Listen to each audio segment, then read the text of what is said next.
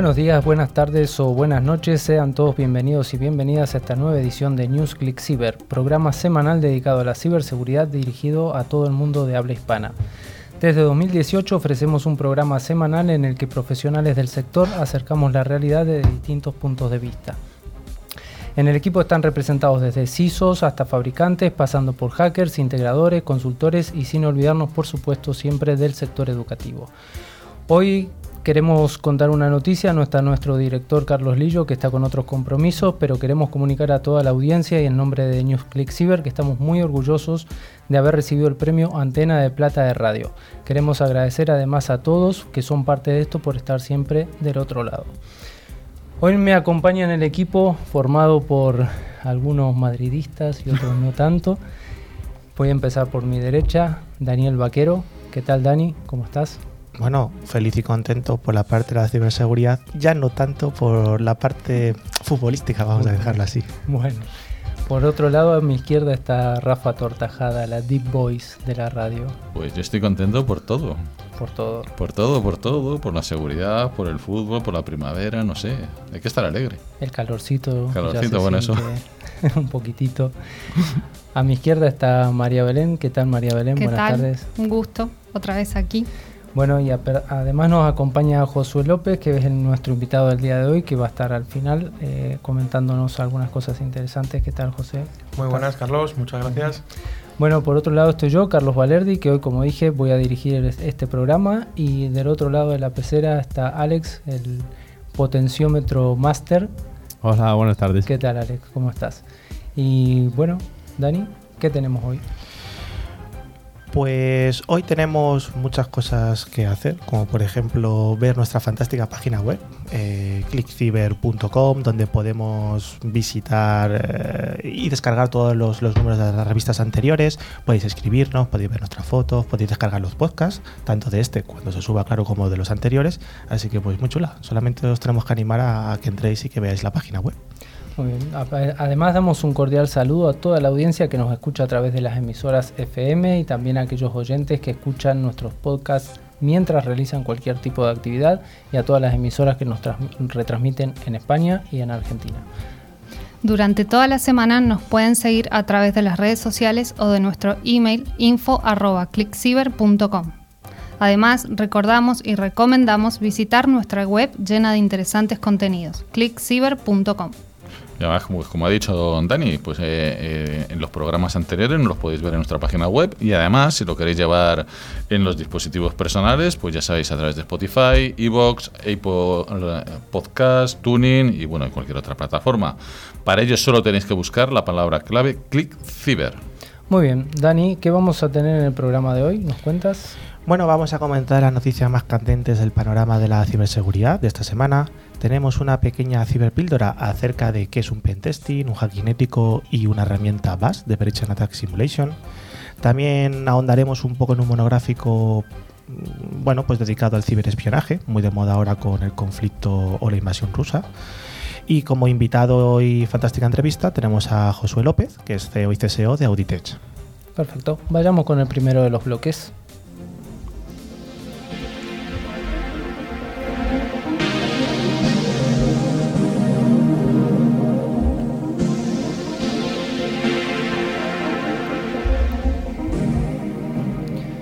Como todas las semanas, damos las gracias a Netscope, solución tecnológica que protege los entornos cloud, por traernos la sección de noticias. Y vamos con la primera que dice que el presidente del gobierno español, Pedro Sánchez, es vigilado con el spyware Pegasus. Noticia preocupante para todo el arco político y la seguridad del Estado de España, ¿no, Belén? Sí, Carlos. Y es que Félix Bolaños, ministro de la Presidencia, confirmó que el presidente del gobierno español, Pedro Sánchez, y la ministra de Defensa, Margarita Robles, fueron atacados con el spyware Pegasus, con el objetivo de vigilar sus comunicaciones entre mayo y junio de 2021. Esta sería la segunda ocasión en la que el presidente del gobierno y otros miembros del Partido Socialista Obrero Español, es decir, el PSOE, son víctimas de esta clase de herramientas de espionaje. Y claro, acorde a Bolaños, estos ataques han sido desplegados por entidades ajenas a los organismos estatales y obviamente sin autorización judicial del Gobierno de España así que son clasificados como ataques ilegales y externos. Además, el ministro no descarta que haya otros miembros relevantes del gobierno que también hayan sido espiados. Pues sí, eh, recordemos que NSO eh, es el desarrollador, la firma de israelita desarrolladora de Pegasus, que ha sido empleada por múltiples agencias gubernamentales en el mundo, no solamente para espiar pues, grupos que podemos decir pues, terrorismo y eso, sino para también lo han usado para eh, espiar a opositores políticos, periodistas, activistas, activistas y grupos de interés, según han, confirmado recientemente una, una investigación de Amnistía Internacional. En su informe, la organización no gubernamental mostró su preocupación por el eh, amplio uso de esta herramienta por parte de gobiernos eh, autoritarios, caracterizados por la violencia ejercida contra grupos minoritarios y periodistas. Al respecto, bueno, de esta situación tenemos que recordar que NSO, el grupo que comercializa supuestamente esta tecnología, asegura que Pegasus está destinado únicamente para tareas de seguridad nacional además de que deberían o existen supuestamente esas restricciones para su venta determinada en regiones pues no muy acordes ¿no? Pues con, el, eh, con la Organización Mundial. ¿no? Aún así, pues estos hechos parecen no respaldar las afirmaciones de la compañía tecnológica. Esta semana el Parlamento Europeo discutirá el uso que los países opositores a la Unión Europea han dado a esta herramienta, pues se ha confirmado que algunos eurodiputados también fueron atacados con Pegasus.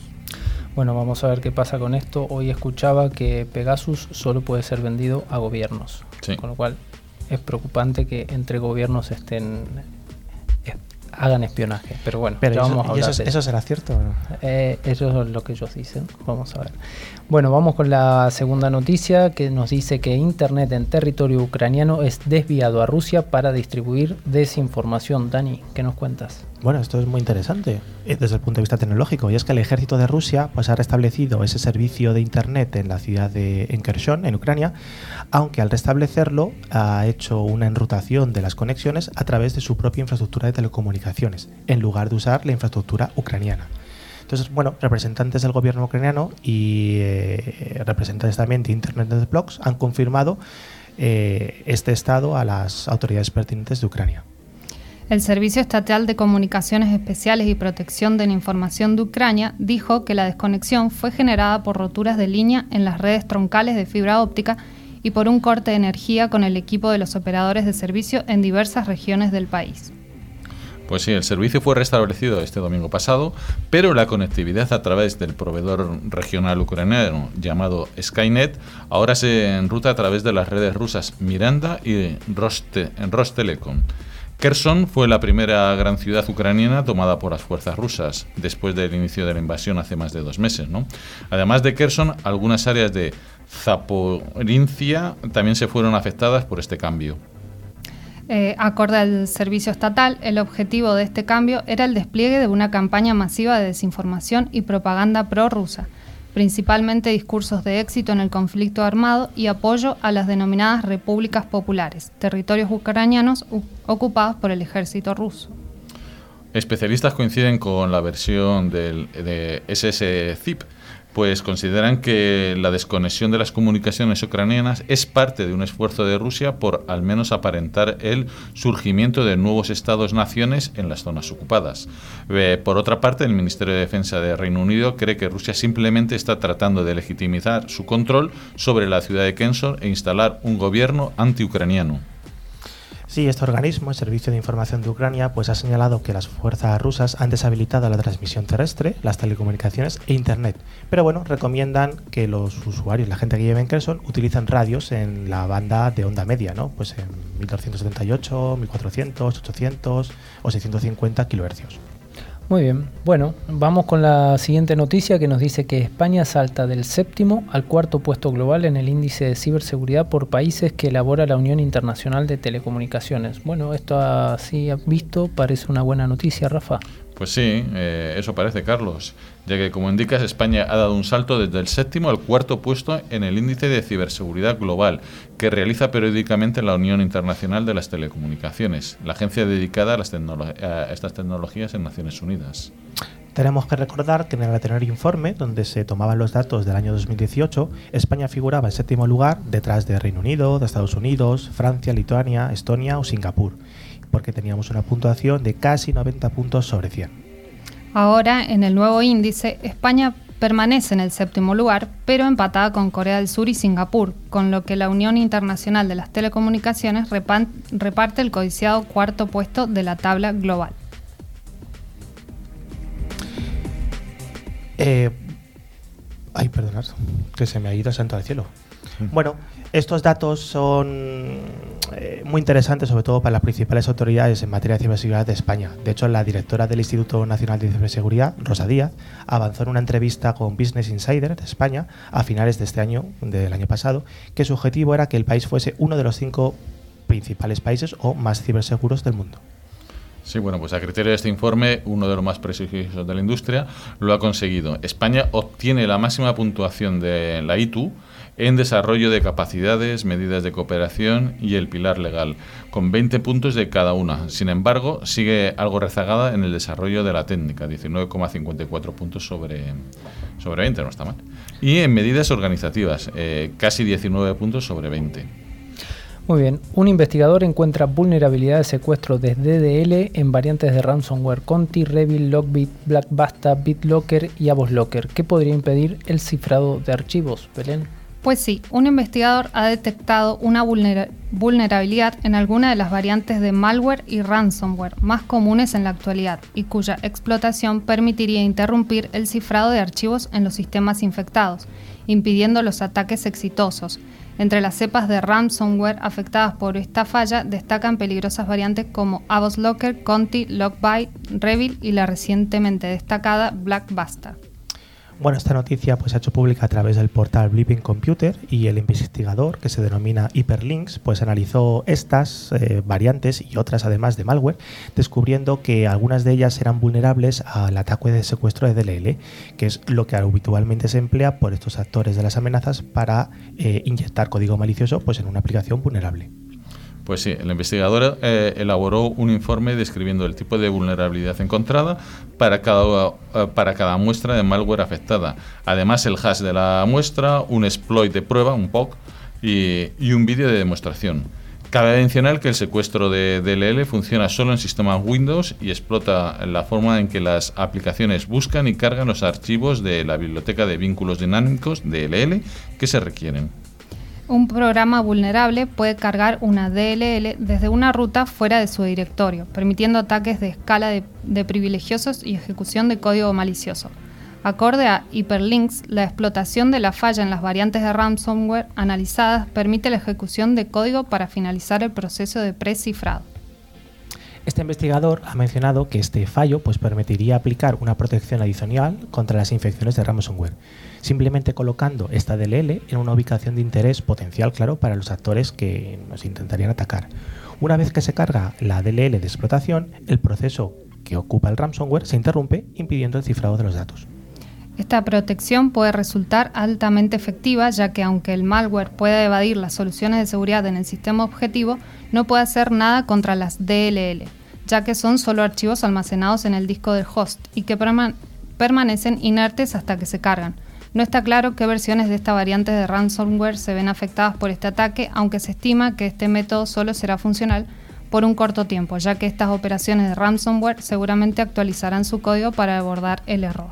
Bueno, como en ocasiones anteriores, Hyperlink ha presentado informes similares sobre problemas de seguridad en variantes de malware. En su último reporte, el experto detalló múltiples errores en Redline, un malware para el robo de información desde navegadores web, plataformas de mensajería, clientes FTP y billeteras de criptomonedas.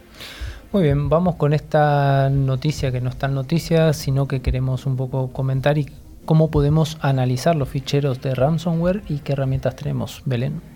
Aunque lo hemos hablado en otros programas y como hay continuos ataques de ransomware, les comentamos una web que nos va a poder decir qué tipo de malware nos ha atacado y si existe una vacuna contra él, y así poder descifrar los ficheros. nomoreransom.org. Este portal fue lanzado en el 2016 por cuatro socios, Europol, Politi, que es la policía belga, Kaspersky y McAfee. Sí, posteriormente se han unido otras entidades, fabricantes, países y policías. Todos ponen un granito de arena para poder eh, descifrar pues, todos esos ficheros que, que nos han visto infectados. ¿eh? Así que visitar esta página web porque es muy interesante si se han hecho un ataque. Muy bien, la siguiente noticia nos dice una vez más que miles de datos de préstamos han quedado expuestos del servicio de cobro de deudas de Encollect. Belén. Una instancia del servidor de Elasticsearch que se dejó abierta en Internet sin contraseña contenía informaciones financieras confidencial sobre préstamos de servicios financieros indios y africanos. La fuga, que fue descubierta por investigadores de la empresa de seguridad informática UpGuard, ascendió a 5,8 gigabytes y ah, contaba con un total de 1.686.363 registros. Sí, estos registros incluyen información personal como nombre, monto del préstamo, fecha de nacimiento, número de cuenta y algunos datos más. Se recogieron un total de 48.000 direcciones de correo electrónico privadas, algunas de las cuales eran de, de administradores, clientes corporativos y agentes de cobros asignados en cada caso. En Collect se anuncia como la mejor aplicación de cobradores del mundo que permite a los agentes de cobros realizar un seguimiento de los pagos de préstamos, iniciar acciones legales y ofrecer métodos para la gestión de morosidad, liquidaciones y embargos. La fuga también reveló información adicional, como detalles de contacto de los co-solicitantes, miembros de la familia y otras referencias personales. Bueno, aquí desde luego este tipo de empresas, ¿en qué piensan? Podemos pensar que ha sido un error humano, claro, ¿no? El dejar algo expuesto hacia Internet con ni siquiera una protección. Pero tenemos que pensar que cuando publicamos algo que sea accesible a través de Internet o de un medio público, tenemos que securizarlo al máximo. Y no solamente eso, sino que tenemos que comprobarlo luego más adelante vamos a hablar de pruebas de penetración, vamos a hablar de hacking ético, de herramientas que no lo pueden hacer, pero es que incluso mediante un análisis de vulnerabilidades bastante sencillito que casi cualquier empresa puede ejecutar por sí mismo, nos va a dar estos, esta problemática y la manera de poder solucionarlo. Y además, pongámonos siempre en la peor solución. ¿Qué pasa si todo falla, si nos vulneran? Pues cifremos esa información. La tenemos almacenada pues, en una base de datos o como sea. Oye, pues si la ciframos, al menos si nos lo roban, quizás no sea posible que extraigan información utilizable y que puedan extorsionarnos, que puedan utilizarla en beneficio propio. Bueno, pues en fin, lo que hacen estos actores de amenazas. Muy bien, vamos con la última noticia de hoy. Dice que los archivos temáticos de la guerra de Ucrania se convierten en el atractivo elegido por una amplia gama de piratas informáticos. Belén. Un número creciente de ciberdelincuentes está utilizando la guerra ruso-ucraniana en curso como señuelo en varias campañas de phishing y malware, siendo las infraestructuras críticas continúan un objetivo importante. Pues sí, los ciberdelincuentes, respaldados por el gobierno de China, Irán, Corea del Norte y Rusia, así como varios grupos no atribuidos, han utilizado varios temas relacionados con la guerra de Ucrania en un esfuerzo para, por lograr que los objetivos abran correos electrónicos maliciosos o hagan un clic en un enlace. O sea, un típico phishing de toda la vida, pero aprovechándose del conflicto que tenemos ahora de la guerra de la invasión rusa. Sí, de hecho las threat intelligence de hoy en día pues ponen de relieve varios actores de amenazas, como curiosos George Ketag, que es el Google Threat Analytic Group, ha atribuido pues a la Fuerza de Apoyo Estratégico del Ejército Popular de Liberación de China. Ahí es nada, el PLASSF. bueno, el caso es que se ha observado este grupo atacando organizaciones gubernamentales, militares, de logística, incluso de fabricación, pues tanto en Ucrania como Rusia o países de Asia Central. Hay otros conjuntos de ataques basados en phishing que ha involucrado pues, a otros grupos como Fancy Beer, también conocido como APT28, que están dirigidos a usuarios ucranianos, ucranianos a través de un malware, un .NET en el framework, que es capaz de robar las cookies y las contraseñas de los propios navegadores que todos usamos hoy en día, como puede ser Chrome, Firefox o incluso Edge. Pero hay muchos más actores, de hecho colectivos prorrusos llamados Killnet también están muy de relieve, que bueno, se producen pues un poco en respuesta pues, a decisiones eh, de países como puede ser la de Rumanía de apoyar a Ucrania en este conflicto militar con Rusia. Y la lista es interminable. Sí, sí, sí, ya creo que, esto no va a parar, esto ya lo hemos dicho varias veces. Bueno, hasta aquí las noticias de la semana que han sido jugosas con, con el tema Pegasus y la guerra que nos sigue dando todos los días cosas nuevas y nos vamos ahora sí a la ciberpíldora.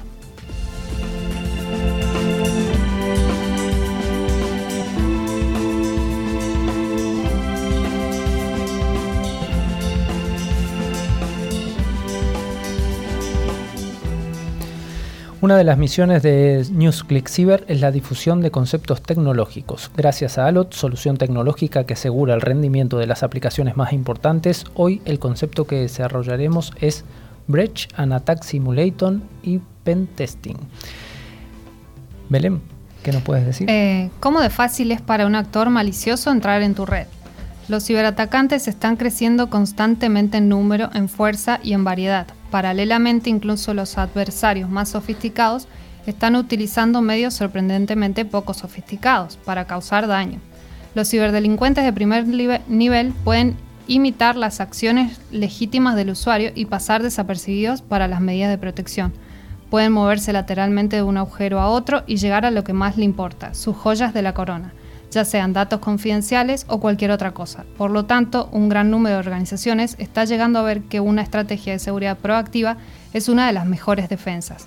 En pocas palabras, debe ver de dónde provienen las amenazas, cómo pueden moverse dentro de la red, dónde están las vulnerabilidades en sus defensas, encontrarlas y cerrarlas antes de que los ciberatacantes cibernéticos se aprovechen de ellas. Vaya, interesante. Rafa, ¿qué opciones tenemos hoy en día para poder darnos cuenta de esta situación? Bueno, pues a muchas personas eh, les resulta eh, difícil entender la diferencia entre lo que es una prueba de penetración, lo que es un pentesting, un red que, es un, que, es equipo rojo. Digo, bueno, mm, a los que resulten así que, que, no se acuerden, hicimos un programa pues hace más o menos un añito que ahí Dani nos contó pues todos los colores habido por haber los rojos, los azules, los morados, los verdes, etcétera, pues eh, lo podéis recordar. Pero eh, las pruebas de, penetración al final son eh, pruebas manuales que generalmente se están realizando independientemente de la evaluación de vulnerabilidades. Y lo que se intenta es ver que todas esas vulnerabilidades son atacables. Podemos llegar a poder comprometer con los sistemas. Es decir, eh, los pentest se utilizan pues, eh, para ver todas esas redes, activos, plataformas, hardware y demás, si son vulnerables ante un ataque real, no una prueba teórica. Las pruebas de penetración no se centran no solamente en el sigilo, la evasión o la capacidad del equipo azul, que un blue team, sino es para detectar y responder, ya que el equipo azul es plenamente consciente del alcance de las pruebas que se están realizando.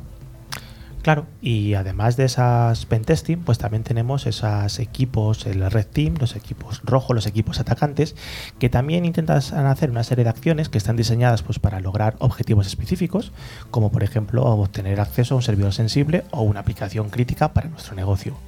Estos proyectos, esas acciones del Red Team, pues son diferentes en cuanto al pentesting porque están muy enfocados a emular cómo lo haría un actor de amenazas. Además, alguien que sea muy avanzado, utilizando técnicas de sigilo, subvirtiendo los posibles controles defensivos y establecidos que tengamos o identificando las brechas en esa estrategia defensiva de la compañía. El valor de este tipo de compromiso pues, se puede derivar de una mejor comprensión de cómo una organización detecta y responde a los ataques del mundo real sería pues más parecido a lo que podríamos sufrir en un ataque real. Y aquí pues puede llegar la confusión. Resulta que los pentesters y los red teams pueden ser las mismas personas, utilizando diferentes métodos y técnicas para diferentes evaluaciones. Pero podríamos decir que es como el judo y el karate o el sumo y el krav ¿no? Uno no es necesariamente mejor que el otro, sino que son distintos. Perfecto, Dani, entendido. Y ahora Belén, ¿qué es el BAS o el Breach and Attack Simulation? Eh, pues no hace mucho tiempo ha surgido una nueva categoría de soluciones para agregar algo de sabor al asunto. Las soluciones de simulación de brechas y ataques, los BAS, representan un nuevo mercado y emergente y están directamente adyacentes a la evaluación de vulnerabilidades, ya que realizan pruebas de seguridad automatizadas. Algunos desafían la infraestructura de seguridad existente y algunos modelan las cadenas de ataque para identificar la ruta más probable que un ataque usaría para comprometer un entorno. Pues sí, parece haber una cierta confusión en, torno a la definición de lo que es un BAS y su relación con las pruebas de penetración. Una manera fácil de aclarar ideas es destacar algunas de las principales diferencias. ¿no? La simulación frente a un ataque real, pues en ciberseguridad se asemejaría como si fuera un ejército militar, donde solo las últimas prácticas y procesos proactivos lo evitan de la derrota. Los militares mantienen a sus soldados alerta, ejecutando continuamente eh, lo que se llaman juegos de guerra. Los expertos en, ciberseguridad deberán hacer lo mismo ejecutando ciberataques eh, simulados que se mostrarán las rutas de los ataques, las debilidades de los sistemas TI y de su red. Tanto las herramientas BAS permiten a las organizaciones simular de forma continua, o sea, todos los días, no una vez cada tres meses o cosas así, y asegurar que el ciclo de ataque completo es realista contra su infraestructura, contra sus máquinas virtuales y sus medios. Muy importante, es un ataque eh, controlado desde dentro de tu, desde tu sistema y conociendo todo lo que es tu sistema. Y aunque a priori parece una ventaja del VAS, pues realmente estamos seguros que se terminarán ejecutando ese ataque, ¿no? Sí, otras diferencias que podemos encontrar entre un bash y un pentesting es que uno está automatizado y el otro está operado por personas humanas. Ese equipo de, también conocido como hackers de sombrero blanco, son hackers mm. éticos que aplican su conocimiento de cómo saltarse esas medidas de, defensa para intentar pues, vulnerar un sistema. Mientras que las herramientas bash son herramientas automatizadas, lo que nos permiten pues, lanzar muchísimos ataques en poco tiempo y continuamente. Entonces eso también es otra diferencia bastante interesante. Un ejercicio continuo de esa prueba de penetración sería una herramienta BAS, mientras que un ejercicio puntual en un momento en el tiempo pues sería esas técnicas de pentesting o de hacking ético. Muy bien, bueno, podríamos concluir que las pruebas de penetración ayudan a responder la pregunta ¿pueden entrar? y las herramientas BAS responderían a la pregunta ¿funciona mi seguridad? Pero bueno, ya lo vamos a ver qué nos cuenta nuestro invitado del día de hoy. Vamos al monográfico.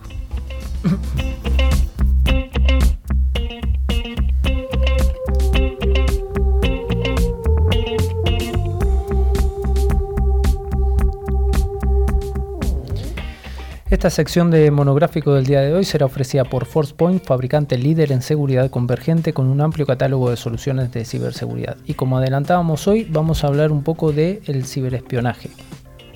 Dani, ¿qué es el ciberespionaje? Bueno, empecemos por el principio. Si a ciberespionaje le quitamos ciber, se nos queda espionaje, ¿no? Que al final no deja de ser pues un proceso para obtener casi siempre, ¿no? sino siempre, de forma ilegal, esa información secreta, eh, pues utilizada luego pues, por eh, líderes nacionales, entidades subestatales, empresas internacionales o cualquier otro, otro actor que, bueno, le permita tomar decisiones con esa mejor información obtenida pues, de forma ilegal, claro. Muy bien. Rafa, ¿qué es entonces el ciberespionaje? Bueno, pues el ciberespionaje es justamente eh, lo mismo, pero basado en sistemas de información. Eh, lo que se está intentando es atacar redes informáticas, eh, sistemas informáticos, para obtener información a través de, estos ataques, de todos esos documentos, de todos esos formatos digitales que podemos tener dentro de estas estructuras. Y, por ejemplo, si hacemos un, por ejemplo, un buen ciberespionaje a una, a una empresa, sacar todos sus secretos y poder replicar sus eh, todo el secreto que tengan estas empresas, ¿no? Dani, ¿y de dónde viene la historia del espionaje o el ciberespionaje? Bueno, tenemos multitud de casos documentados a lo largo de los años y, nos faltarían horas y programas para comentarlos todos. Pero más o menos todo comienza, o los, los primeros de los que tenemos constancia, pues en la década de los 80 hay algunos que lo atribuyen a, ese primer, a esa primera película, Juegos de Guerra, que más de una habréis visto, y hemos comentado creo aquí en alguna ocasión. Pero bueno, también empezó el primer ciberespionaje que, que se tiene constancia de fue un sabotaje al gasoducto de, un gasoducto de Siberia. Y luego a partir de aquí, pues también en esa década tenemos ese primer virus de ordenador, uno que se llamaba un virus pakistaní, se llamaba Brain. Tenemos también los primeros gusanos, el Morris Worm. Eh, bueno, pues poco a poco pasamos a la década de los 90, donde ya podemos ir viendo pues acciones un poco más interesantes, como ese primer virus polimórfico, el Dark Avenger. También tenemos las primeras ciberespionajes o ciberataques de ciberpenetración, aquí ciber en todo, como por ejemplo el que sufrió el Pentágono, la NASA y el Departamento de Energía de Estados Unidos, eh, allá por el 98, creo que esa operación se llamó Moonlight Maze, y bueno, se atribuyó a cierta implicación rusa, si seguimos un poco avanzando, pues ya tenemos en los años 2000, nace nuestros fantásticos amigos de Anonymous en ese foro de, de 4chan, muy conocido, y empezamos a tener pues los grandes momentos claves en, el mundo de la ciberseguridad, ¿no? Ese, e, ese, ciberataque de Stuxnet que bueno pues se atacó a la planta de enriquecimiento iraní por parte de Estados Unidos también a mediados de los años 2000 se lanzó pues el portal WikiLeaks a través, bueno, pues de forma de una organización periodística internacional que publicaba pues información secreta y confidencial de fuentes anónimas y que bueno, pues hoy en día sigue estando candente cuanto menos. Seguimos avanzando ya los últimos de la última en los últimos años de la década de los 2000, además de otros muchos eh, pues muchos episodios. Tenemos la famosa guerra de Osetia del Sur, donde se comprometió pues, la televisión de Alania a través de denegación de servicios también de páginas web de Georgia y de Azerbaiyán. Y bueno, todo eso también se atribuía a pues, ciertos componentes eh, rusos, ¿no? pues el Servicio Federal de Seguridad, el, el FSB o el GRU. Seguimos avanzando en las siguientes décadas y ya tenemos esa operación Aurora también, con una penetración para modificar el código fuente de Google, de Adobe y de otros. Esto al final fue muy importante porque es un ataque de la cadena de suministros. Tú confías en esa fuente, te descargas los, eh, pues los paquetes de instaladores de aplicaciones, etcétera, y resulta que te están colando ya ahí, a partir de ahí, ese malware. Bueno, seguimos avanzando, tenemos distintos distintas eh, operaciones a lo largo de los años. De hecho, si bueno, por resaltar algunas de las que más podemos conocer, saltamos casi ya hasta junio de 2013.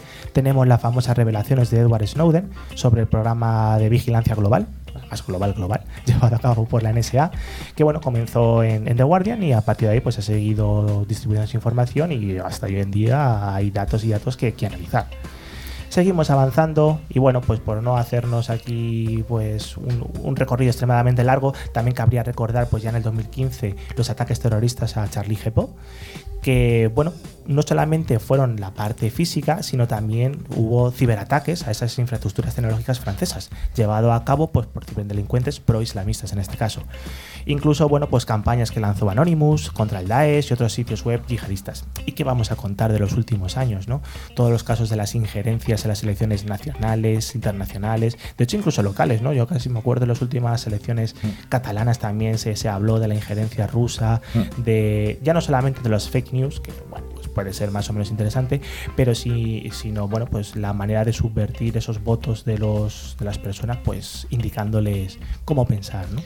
Rafa, esto tiene un olor bastante fuerte a lo que está pasando ahora con Pegasus y todo este espionaje sí. y lo que pasó hace unos años atrás con Facebook y eh, esta empresa de, de, Reino Unido que había intervenido en las elecciones Sí, de Estados sí, Unidos y demás, sí, ¿no? sí. ¿Qué, ¿Qué opinas de esto? Bueno, pues eso. Lo que pasa es que, claro, eso lo que, lo que hicieron es a través de redes sociales, de saber cómo influyo en una persona para que él, a través de influir en esto, eh, influyera a todos los que tiene alrededor. Al final, las redes sociales, que yo tengo LinkedIn porque es de trabajo y si no, no la tendría. Eh, es que también lo contamos en un programa, porque hubo un documental bastante bueno sobre cómo todo lo que se hace en LinkedIn, eh, perdón, en Facebook y todo eso, cómo la gente se queda en cada anuncio. Al final, las redes sociales no te das cuenta de las cantidades de burradas que, que, puedes ver. Si tú buscas un día cualquier cosa de un partido político, empiezas a recibir de ese partido político, aunque tú no seas, es igual. Tú empiezas a recibir de ahí y ya está. Entonces te intentan influir. Ellos al final les va a dar lo mismo quien gane, porque ellos ganan. Entonces, influyéndote a ti, quien depende de quién pague, pues va a poder coger eh, votos o va a poder estar influyendo de unos a otros. Eh, poner cerco a esto, joder, es que al final muchas veces queda lo que es la libertad de expresión o la libertad de lo que tú puedes pensar. La cosa es mm, saber hasta dónde puedes llegar tú con, con esta serie de, de, cosas. Sobre todo, pues nosotros ya tenemos una cierta edad, pero sobre todo los chavales. Yo veo a mis hijos que yo no sé la batería cuánto les dura del móvil. Están todo el día con el puñetero móvil y ahí con 18 redes sociales y el Twitch, que no sabía yo ni lo que era. Y, y bueno, pues ahí está. De, de hecho, ahí a, a, raíz de eso, de, de, la problemática del ciberespionaje, de la influencia a través de redes sociales, hay un problema, bueno, un par de, hay muchos problemas, ¿no? Pero uno que se ve bastante claro, que es cómo puedes averiguar qué fuente es, porque al final te da un anonimato que, que, es muy difícil identificar, oye, ¿qué, qué, persona hay detrás o qué grupo o qué. Porque, bueno, pues al final tú en una red social puedes decir que eres quien quieras ser. Por mucho que pongas doble verificación, sí. el check este azul que te dice que tu cuenta está verificada y demás, al final, bueno, es, es, complicado, es complicado llegar a, a identificar que, que, realmente esto pues es algo utilizándose para el lado del mal, vamos a decirlo, y discernirlo de lo que podría ser lo que tú justamente has dicho, una libertad de expresión, porque al fin y al cabo cualquiera puede opinar al respecto lo que, lo que le apetezca, ¿no? Bueno, eh, a ver, ahora Elon Musk ha dicho que en Twitter eh, supuestamente uno de los cambios fuertes que viene es justamente las cuentas verificadas, que solamente van a haber cuentas de personas reales. El tema de la libertad de expresión, esto ya es una opinión totalmente personal, creo que debe existir siempre y si alguien mm, cruza una línea, pues Sí. tendrá que actuar la justicia, pero el callar esa voz no creo que sea libertad de expresión. Eh, Mm. creo que... Claro, Carlos, pero fíjate lo que has dicho. Si cruza una línea, tendrá Sí. que actuar la justicia. ¿Y el problema de la jurisdicción? Claro. Cuando estás cometiendo estos, Claro. estos actos y estás ubicado en países que quizás ni siquiera tengan leyes acerca de- del ciberespionaje, Correcto. redes sociales, ¿cómo, cómo planteas eso? Eso es un problema también bastante, bastante grande. Es un desafío que tenemos bastante grande. Bueno, hasta aquí el monográfico del día de hoy y vamos con nuestro invitado.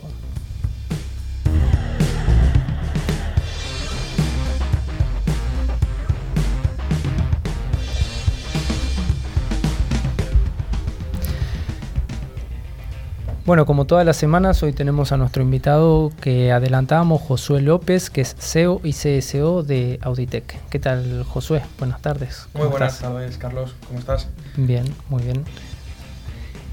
Muy buenas tardes, Carlos. ¿Cómo estás? Muy bien. Bienvenido a, a NewsClick Cyber. Y bueno, eh, para empezar quería que nos cuentes un poco quién es Josué López y cómo, cómo te has dedicado al mundo de la tecnología y has llegado a, ser hacker y hasta inversor en criptomonedas y muchas otras cosas más. Bueno, eh, mi historia la verdad es que es un poquito peculiar, no te voy a engañar, Carlos. Eh, bueno, todo empezó cuando, bueno, yo empecé con 12 años a programar, pero todo esto viene detrás a que, bueno, siempre, siempre he cojeado el mismo pie, ¿no? Siempre me han gustado los ordenadores, siempre me ha gustado un poquito la informática y demás, pero todo empezó a raíz de un castigo que me puso mi madre con, con 12 años, porque me quedaron muchas en el instituto, y bueno, pues a raíz de ahí, por llevarle la contraria, me puse a ver una película, la famosa película de Hackers de Angelina Jolie de 1995 y a raíz de ahí pues bueno, empecé a estudiar programación, un poquito de hacking y bueno, empecé a informarme básicamente. En esa época pues tampoco había tanta información como hay hoy en día para ser hacker, así que pues poquito a poco eh, fue fue calando esa información en mí y yo siempre dije desde ese momento que quería ser hacker, ¿no?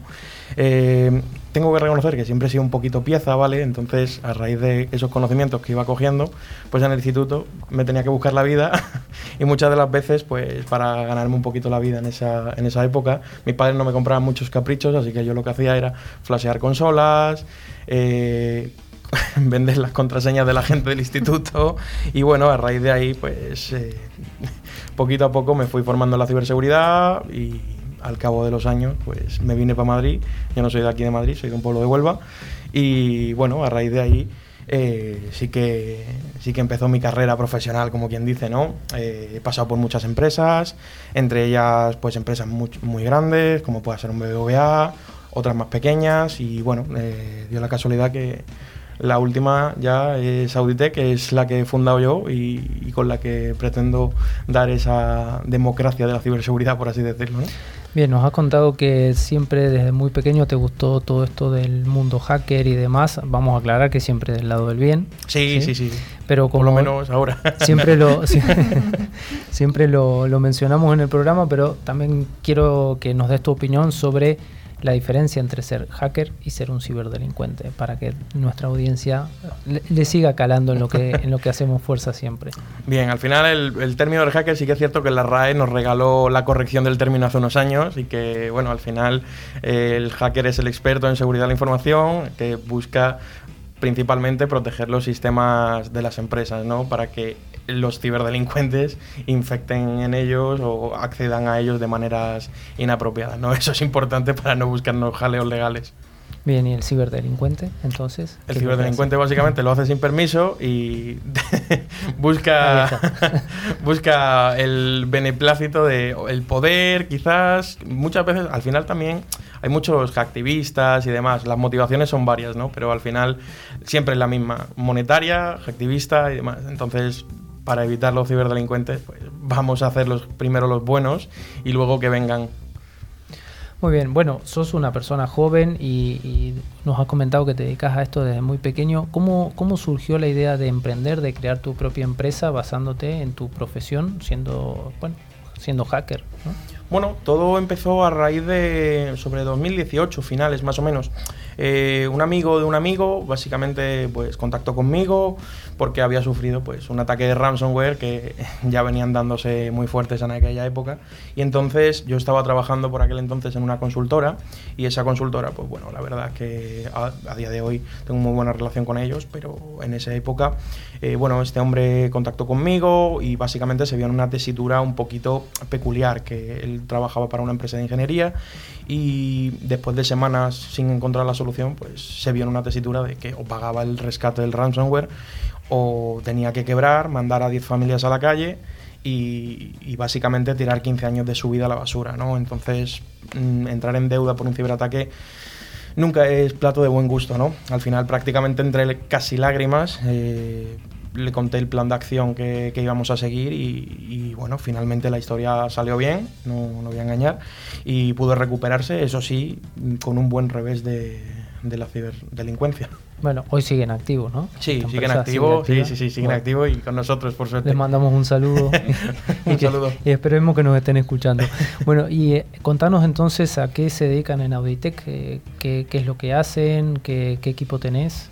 Bien, pues bueno, al final, pues después de toda la parte de 2019, eh, de 2018, a raíz de este hombre, pues uno de los puntos que yo quise hacer es eh, esa idea de democratizar la ciberseguridad. Me di cuenta que las pymes estaban bastante desprotegidas, que no tenían eh, los presupuestos adecuados, que por una baja conciencia de los riesgos o el motivo que sea, pues sufrían esos golpes de la ciberdelincuencia y, más de la cuenta. ¿no? A raíz de todo el problema anterior, pues surgió esa idea de democratizar, por así decirlo, la seguridad y hacer hacerlo ahora de una manera más, más sensata, ¿no? Actualmente, pues eh, en 2019, cuando ya estaba terminando toda la parte de, con la consultora y demás, eh, surgió un proyecto bastante grande en, tema internacional y bueno, me permitió crecer, dejar la consultora de lado y dedicarme única y exclusivamente a Auditec. Al final iba a ser un proyecto internacional, pero en 2020, en marzo, llegó la pandemia y nos dio a todos eh, bastante fuerte, ¿no?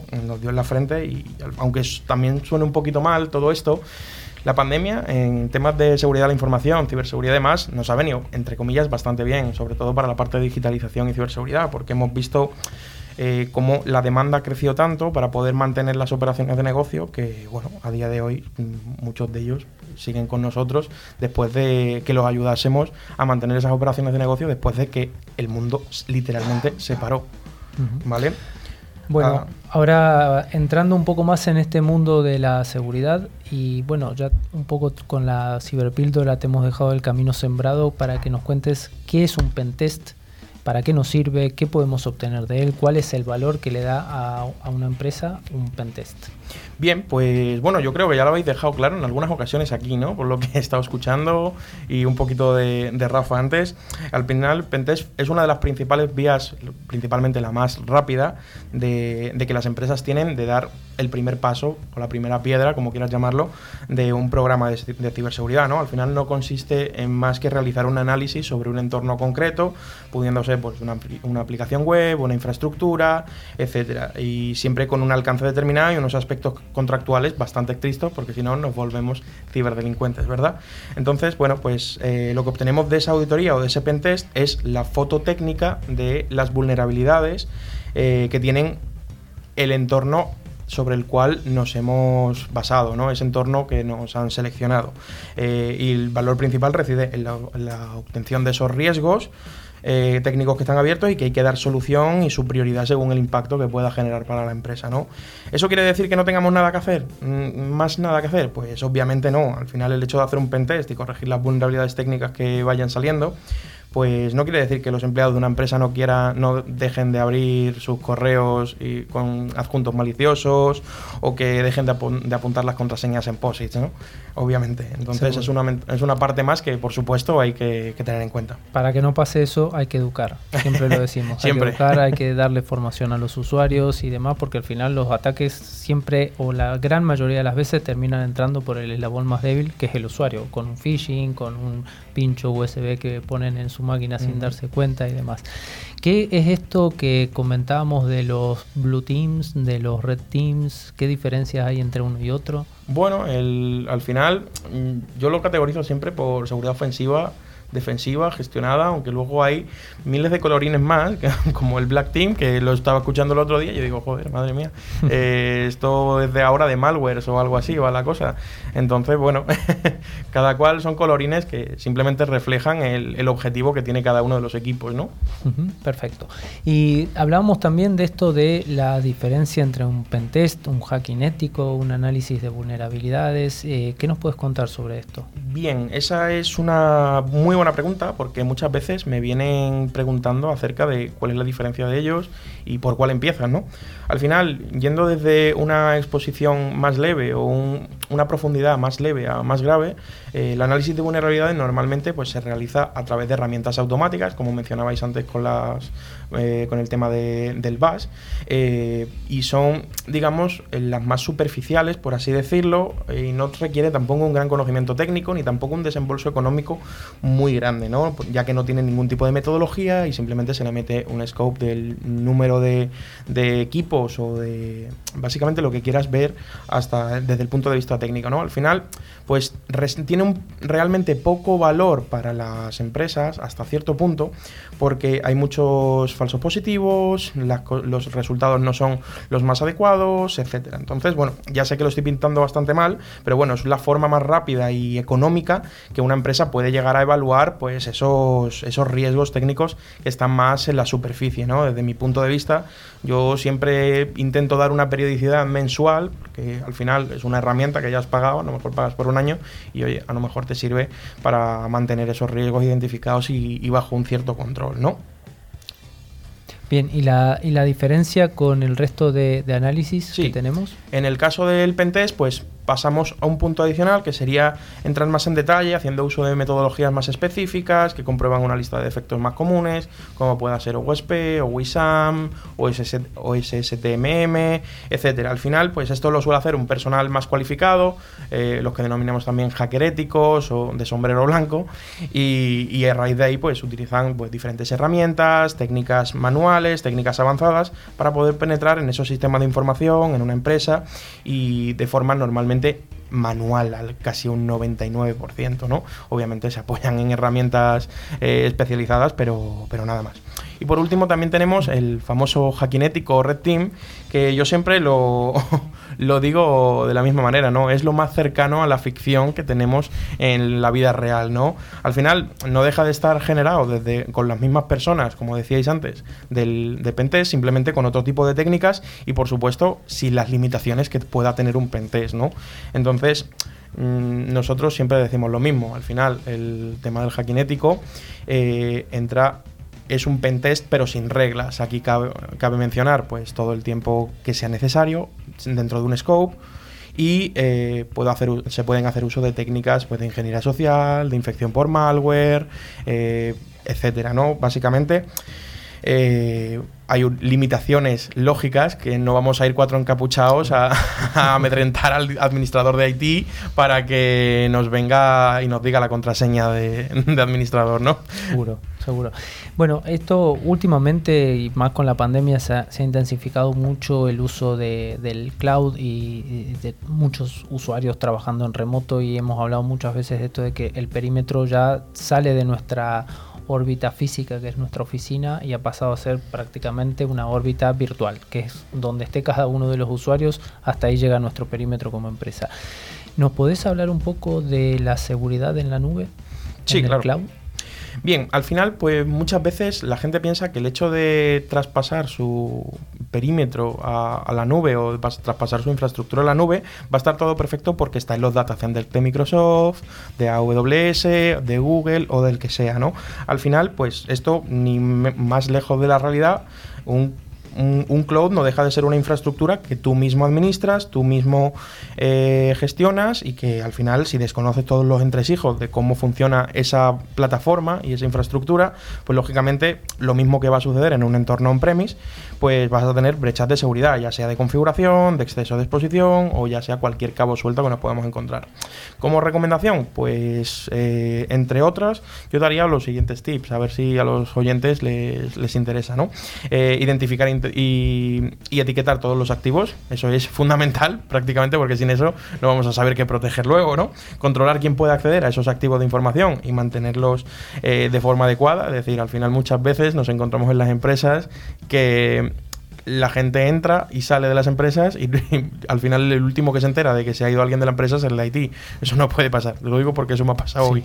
Y me, ha, pasado a mí también. y va a seguir pasando. Y eso seguirá pasando, desgraciadamente, efectivamente. Y bueno, controlar también la exposición que tienen esos servicios críticos para la compañía y protegerlos pues adecuadamente. ¿no? Y por último, y no menos importante, hacer esas revisiones que no sean tan enfocadas a un pentest, sino más a la configuración de, de, toda, la, de toda la infraestructura que tengas, ¿no? de forma más o menos regular. Muy bien, interesante todo esto. Bueno, eh, por último hemos visto estos últimos años múltiples ataques a las administraciones públicas que se siguen repitiendo, pues, que, parece que no aprendieran de, de, los errores y en otros países también, eh, que lo cual es algo bastante preocupante realmente. ¿Qué, ¿Qué, opinas de todo esto? ¿Qué opinas de Pegasus, de lo que está pasando actualmente con, con el gobierno de España, bueno, y con el gobierno de muchos países, ¿no? Bueno, pues, ¿qué voy a pensar de las administraciones públicas de España cuando nunca han estado a la vanguardia de lo que digitalización se dice, ¿no? Eh, entonces los procesos burocráticos terminan siendo eternos y la gran mayoría de los usuarios de las administraciones públicas, pues, vamos a ser sinceros, pues no suelen tener mucho interés en actualizarse. Eso es un gran hándicap para, para todos nosotros, no te voy a engañar, y la mayoría de procesos, pues, muchos de ellos pues, se pueden digitalizar y, suprimir, ¿no? Pero bueno, no estamos aquí para hablar de esto, así que bueno, sobre, sobre la defensa que podrían tener, pues este año estamos viendo diferentes actualizaciones bastante interesantes en diferentes normativas. De hecho, esta semana se ha actualizado recientemente el Esquema Nacional de Seguridad y, bueno, el propio Real Decreto que, que, lo regula, ¿no? Quizás, y solo quizás, esos planes de, seguridad, de ciberseguridad nacional y ese tipo de iniciativas, pues podrían llegar a impulsar esos eh, requisitos de ciberdefensa. Al final no solamente se basa en las empresas que rápidamente intentamos adaptarnos a las regulaciones, sino también a la velocidad a la que esas administraciones públicas eh, vayan adaptándose a, esos cambios, que bueno, recordemos, sus procesos son, digamos, lentos. como todo. Bueno, Josué. lo de la opinión de Pegasus, que me olvidaba de comentarte. No deja, al final Pegasus no deja de ser un malware que que se hace con el control de los dispositivos móviles por medio de, de ataque 0D, ¿no? Y en el peor de los casos, pues se puede recurrir a técnicas de ingeniería social para llegar a infectar a la víctima, ¿no? Bajo mi opinión, no entiendo cómo es posible que haya una empresa privada que pueda vender una especie de malware as a service de ciberespionaje, ya sea gobiernos legítimos o no legítimos, que sabemos que existen, ¿no? Y entrando en cuestiones un poquito más éticas y de inteligencia, pues puede ser muy útil para combatir el terrorismo, que al fin de cuentas pues es su speech para, para venderlo, ¿no? Lo que está claro es que Pegasus no se vende únicamente a gobiernos, esto va de dinero y los hay que venden a su mejor amigo por 30 monedas de plata, ¿no? Eh, Otro punto a tener en cuenta es que si al final se han visto afectados dispositivos como el del presidente del gobierno o la ministra de Defensa, pues que asumimos que deberían tener una protección especial, pues ¿qué no hacen con los usuarios de a pie? ¿no? menudo Big Data se estarán montando, en mi punto de vista. Lo dejamos ahí para la próxima, ¿te parece? Me parece seguimos conversando. Muchas gracias, Josué López, CEO de Auditech. Y nos vamos al concurso.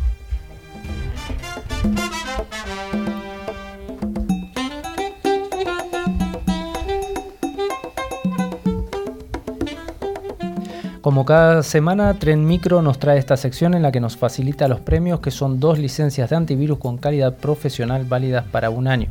El valor de cada licencia es de 50 euros y cada licencia se puede instalar en tres dispositivos que pueden ser PC, Mac, tablet, móviles, etc.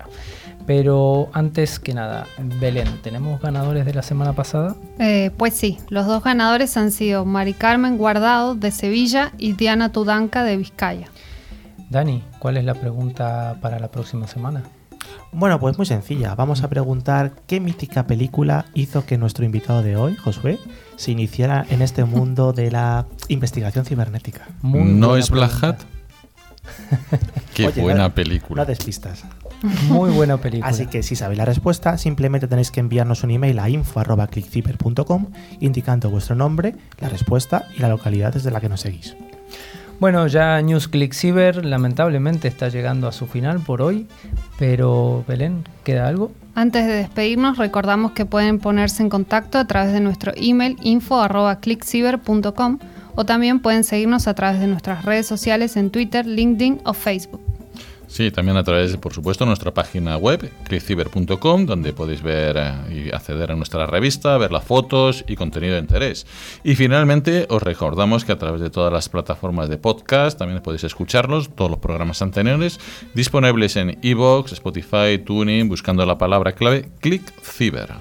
Bueno, muchas gracias a todos por acompañarnos, gracias nuevamente por el premio que nos, que nos han dado y bueno, damos la bienvenida a los nuevos seguidores y a las nuevas radios que se incorporan todas las semanas. Y hasta aquí hemos llegado, eh, Dani, hasta la próxima semana. Hasta la siguiente, claro. Rafa. Hasta la próxima semana. Hasta la próxima. Belén. Veremos. Josué, muchas gracias por venir y estar con nosotros. Eh, muchas gracias este a vosotros por la invitación. Alex, hasta luego a toda la audiencia. Hasta la semana que viene.